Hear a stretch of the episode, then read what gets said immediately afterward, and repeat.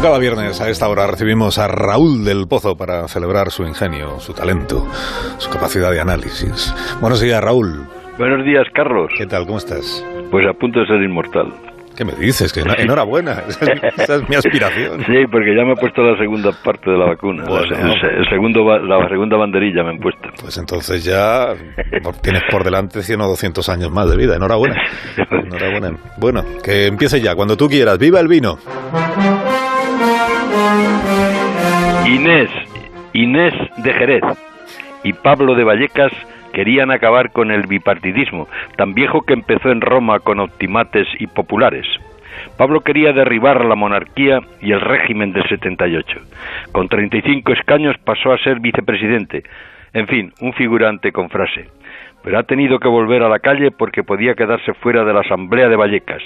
Inés está sin grupo en el Senado y solo le quedan nueve diputados. Hizo historia ganando las elecciones en Cataluña, aguantando los escraches y los insultos.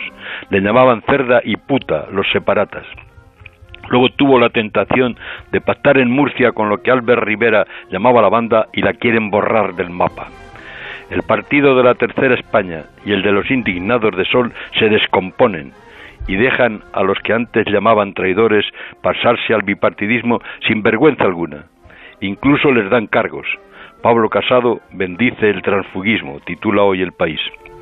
Pablo Iglesias quería asaltar el cielo, hizo temblar los palacios, afirmó que la guillotina es la madre de la democracia y puede cortarse la coleta en San Isidro, donde se la suelen cortar los grandes matadores.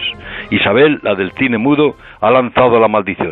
Madrid será quien ponga punto y final a la historia de Pablo Iglesias. Ningún barco debe hundirse sin su capitán, y los dos se hunden entre bribones. La noticia es también que mañana a las 10.37 estallará la primavera.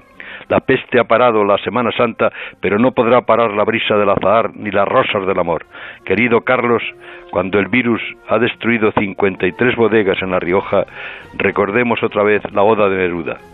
El vino mueve la primavera, crece como una planta la alegría, su pecho es el ramo, las uvas sus pezones. ¡Viva el vino!